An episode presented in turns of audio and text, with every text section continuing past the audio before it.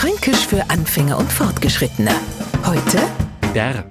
Mensch, Bo, bist du derwan. Hexe Zeit einmal wieder richtig neid zu hauen und sie ein wenig was auf die Rippen zu futtern und kaum kennt sie Neufranke wieder ein wenig besser aus und denkt sie, aha, der könnte dünn bedeuten, fordern man auf, horch, kümmer du dich erst einmal ein wenig um deine Pflanzen.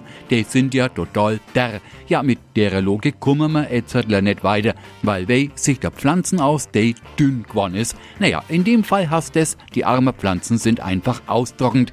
Der hast bei uns dünn mager, trocken. Etwas sah der Neufranke Bescheid und hält sie hoffentlich an unsere Warnung. Und der gilt für ein Blummerstück genauso wie für einen ganzen Garten. Immer schick gießen, sonst verdaddert Fränkisch für Anfänger und Fortgeschrittene. Täglich auf Radio F.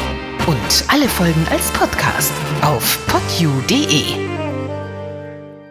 Die heutige Episode wurde präsentiert von Obst Kraus. Ihr wünscht euch leckeres, frisches Obst an eurem Arbeitsplatz? Obst Kraus liefert in Nürnberg, Fürth und Erlangen. Obst-Kraus.de